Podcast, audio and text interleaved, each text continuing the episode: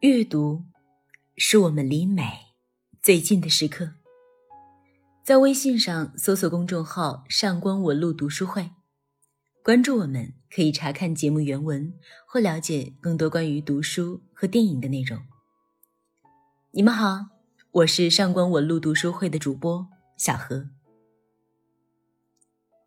第一炉香，一出好戏。香港女导演许鞍华活成了一个传奇。想成为一个好的导演难，想成为一个好的女导演更难。许鞍华电影拍了四十年，作品履历两三页纸都放不下。恐怖片《风劫》出道，八十年代新浪潮拍出《投奔怒海》，到九十年代高峰之作《女人四十》，进入两千年。天水围系列和黄金时代、桃姐等等维持水准。许鞍华以极为绵长旺盛的精力，一直支撑着逐渐式微的香港电影。二零二零年，七十三岁的徐导终于迎来第一座三大电影节奖项，由威尼斯国际电影节为他颁发终身成就奖，实至名归。同时，网上的一系列宣传把许鞍华的新作《第一炉香》顶上了热搜的黑红榜。坦白讲，这一炉香在许鞍华这儿烧了一年，从选角到开机到成片的尘埃落地，骂声就没断过。预告片一出，网友们更是吐槽出了百般花样。不说剧情如何，原作里两个主角葛威龙和乔琪乔。那是什么样的人物？葛威龙沪上出身，面容平淡而美丽，身形纤瘦。她是一位真正的少女，试穿身材较好的姑母的衣服，腰上还要别上一点才能够合身。葛威龙有那个年代温柔敦厚的古中国情调，以及一种从未沾染奢靡的寒素。可偏偏他骨子里还有一种缠绵隐喻的风情。才能让他堕于风尘之中，显现出悲剧。乔西乔更不必多说，传闻说张爱玲写的原型是年轻时的赌王何鸿燊。看照片就明白，是那种面容没有血色，如同石膏像一般的男人。原著里是一个不受宠的混血公子哥，在香港这地界飘着，如同浮萍。身上没几两碎银，偏偏享福惯了。像陈凯歌电影《风月》里的张国荣，上海拆白党夺人眼球的魅力，让他们有着专靠女人混饭吃的能力。张爱玲这般形容乔琪乔：黑压压的眉毛和睫毛下，眼睛像风吹过的早稻田。更重要的是，乔琪乔身上有女气。她是那种再好的也是脾气有点阴沉沉的，带点丫头气的男人。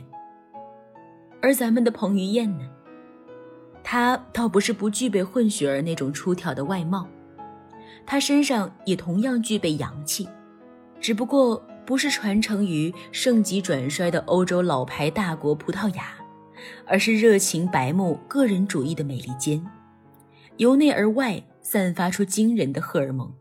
他哪里像是吃软饭的，更像是哪里跌倒哪里爬起的当代硬汉。为什么说演员形象要和角色本身相适配呢？举两个例子，大家就明白了。其一是《霸王别姬》当时段小楼这个角色找过姜文，姜文看了剧本，反倒对程蝶衣这个角色感兴趣。试想想，如果程蝶衣让给了姜文来演，那八成没什么唱戏的事儿，戏子也要揭竿起义了。其二呢，当时姜文找到彭于晏来演《邪不压正》里的李天然，故事发生在北平，彭于晏哪里说得来北京话，那一脸阳光帅气，也和周遭人格格不入，极其没有年代感，所以他得有个赴美留学归来的背景。才能让这个人不出戏。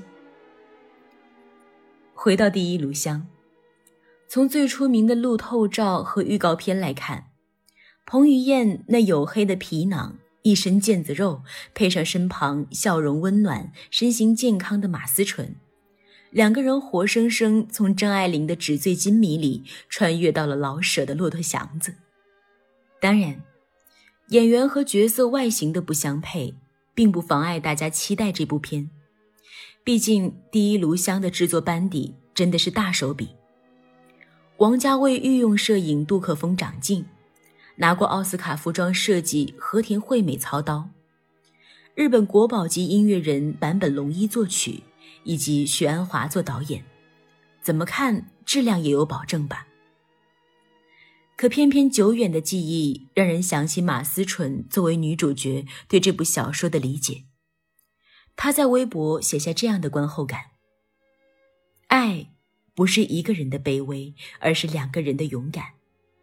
只把张爱玲书迷官方微博气到怼回去，告诉马思纯，直接宣布接到角色的好消息，少写读后感。如果演员都无法深刻理解角色的内心世界，我也很难对影片中的呈现抱有什么期待。葛威龙其人。别看年纪小，他的思维和经历都复杂百转千回，他的爱哪有如此单薄？香港的高级妓女葛威龙初登场的时候是受过高等教育的女学生，家里门风清白，从上海战时迁徙到香港，如今又准备回去。葛威龙自觉学业经不起这番折腾，决心独自留在香港完成自己的学业。靠不上父母了，他准备投奔姑母梁太太。梁太太一角在电影里由俞飞鸿饰演，相对于彭于晏和马思纯而言，骂声小了很多。毕竟俞飞鸿一是年龄贴近，二来她也有那种成熟女性的风情。唯一可能欠缺的还是偏正了，不像是姨太太上位，出场就是正宫的气质。梁太太是个什么样的人？拜金。为了钱，宁肯和家里断绝关系，也要嫁给有钱的老男人，伺候着他死，然后凭借自己的手腕立足在香港这样一个充满着浮华泡影的城市。梁太太是在欢场里捞金的人，最善于攻心计，供养着手底下一群曼丽的女孩，吸着他们的血肉，滋养着自己残余的青春。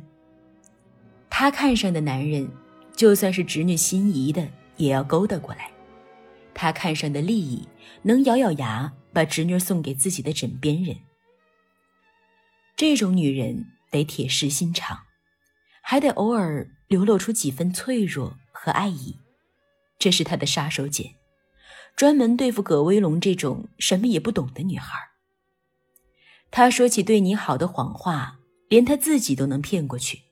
如果让我选，怎么也得是《风月》里何赛飞的那种，风情之外，再多上几分轻佻和神经质。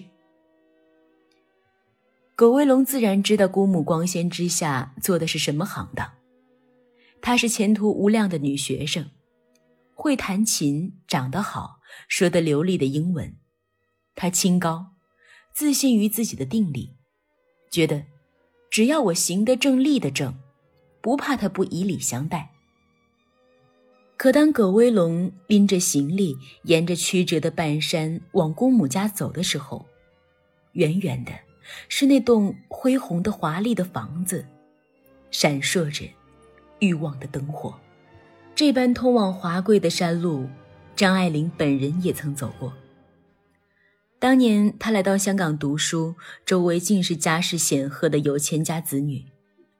张爱玲尚未出名，生活拮据，找母亲要钱是件难堪的事儿。张爱玲当时坐着公交，每隔一日去浅水湾饭店看望自己的母亲。对。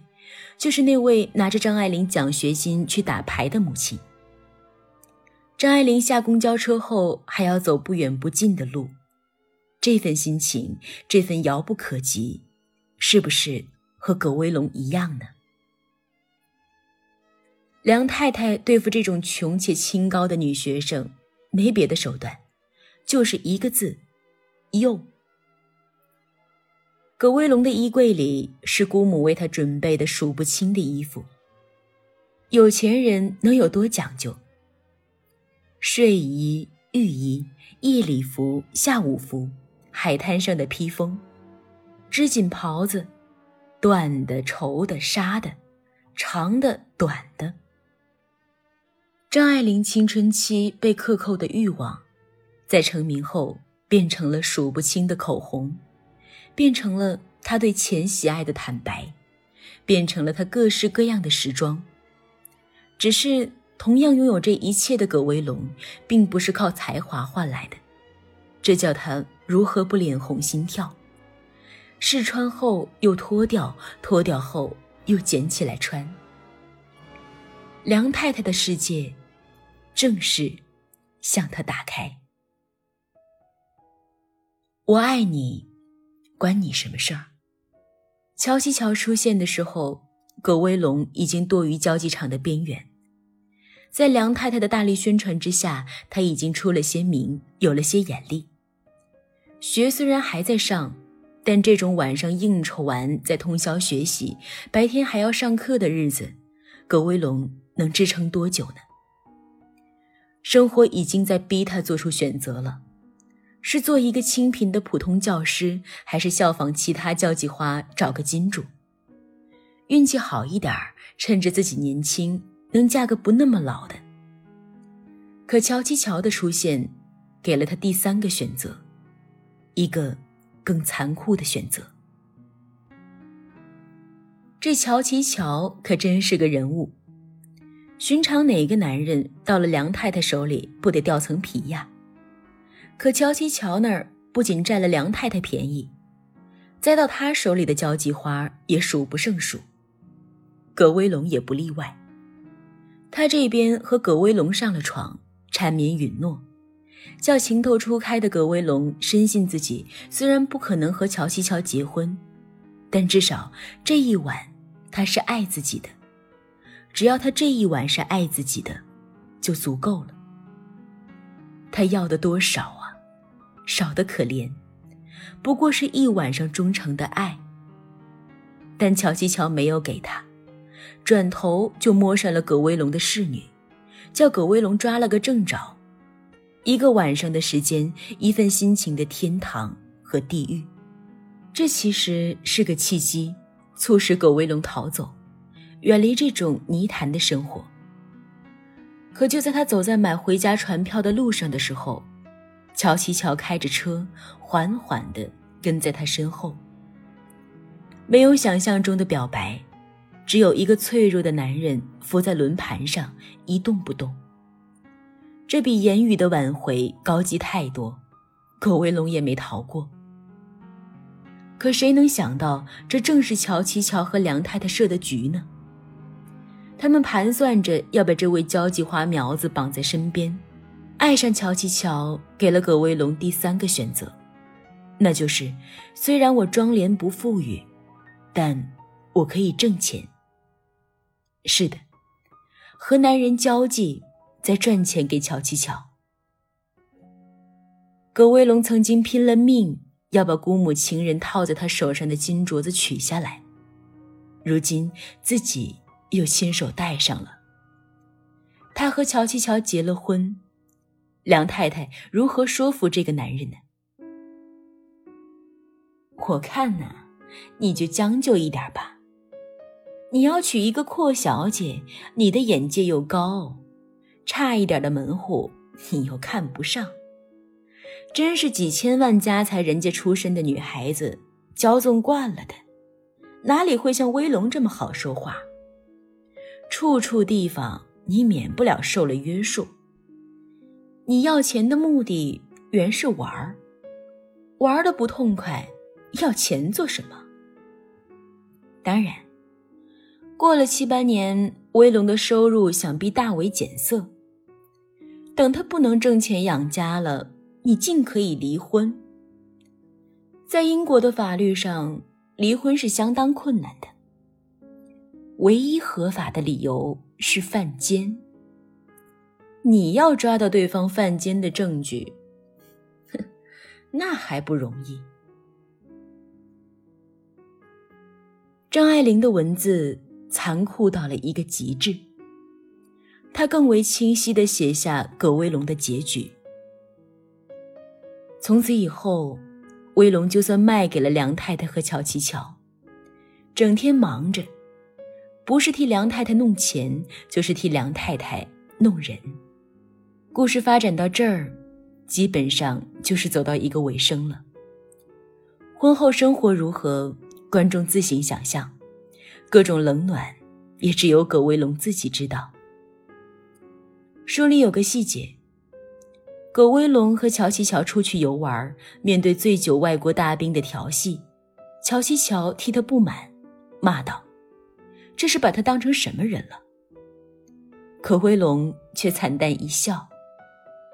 是，他可不就是那种人吗？一个高级妓女，一个出卖灵魂的婊子。她和那种人还有一个区别，她是自愿的，她没有不得已。我始终觉得葛威龙活得很清醒，爱的也很清醒。他不是看不到自己的结局。他不是当局者迷，他把自己放得非常低。这种低不是心态，而是对自己处境的了解。比如书里的这一段描写：乔琪隔了一会儿，忽然说道：“真的，威龙，我是个顶爱说谎的人，但是我从来没对你说过一句谎，我自己也觉得呐喊。”威龙笑道：“还在想着这个。”乔琪迫着他问道：“我从来没对你说过谎，是不是？”威龙叹了一口气：“从来没有。你明明知道一句小小的谎，可以使我多么快乐，但是一步。”你懒得操心。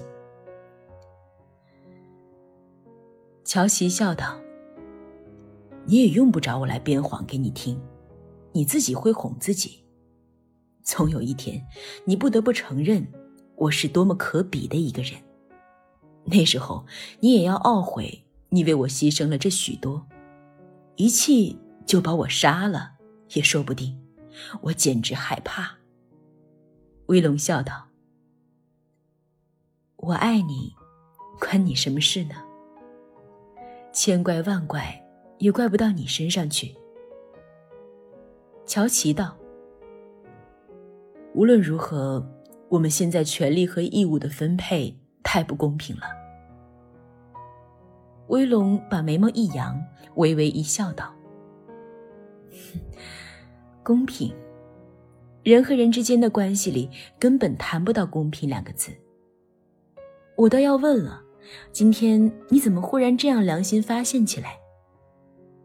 乔琪笑道：“因为我看你这么一团高兴的过年，跟孩子一样。”威龙笑道：“你看着我高兴，就非得说两句使人难受的话，不叫我高兴下去。”但葛威龙清醒的灵魂。配套的是一个萎靡的肉体，他爱乔七乔，但他不爱这片浮华吗？他是不是在给自己一个借口，悲戚的享受着，有理的沉沦着呢？这是时代的悲剧，这是人心之复杂，非只一个“爱”字能够解释。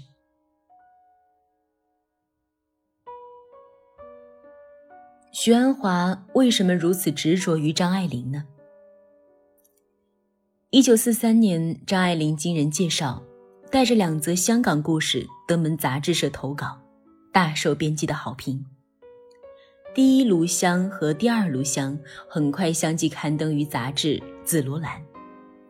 张爱玲在上海文坛一炮打响，传奇由此起头。所以说，这《第一炉香》虽然没有其他长篇小说来的国民度高，但解读张爱玲仍旧是一本绕不开的奇书。今年的九月三十号，恰好是张爱玲诞辰一百周年，能有这样一部电影上映，自然有它独特的纪念价值。《第一炉香》已经是徐导第三次改编张爱玲的小说。前两次分别是更为耳熟能详的《倾城之恋》和《半生缘》，但说实话，这两部都已经算是徐导作品生涯里的小小滑铁卢。拍《倾城之恋》的时候，许鞍华自己都说了，对张爱玲作品的理解不对，所以拍的不好。到了《半生缘》，强一点儿，呈现日常是他的强项。可《第一炉香》不比这两本书，太多藏着掖着，很多东西都写的不实，如同玉缕香那般飘忽，更需要导演对作品内容的理解到位。比如书里写姑母抢走葛威龙的男同学，大师交际手腕把那人收了起来。香港老一派交际花有什么手段，怎么呈现呢？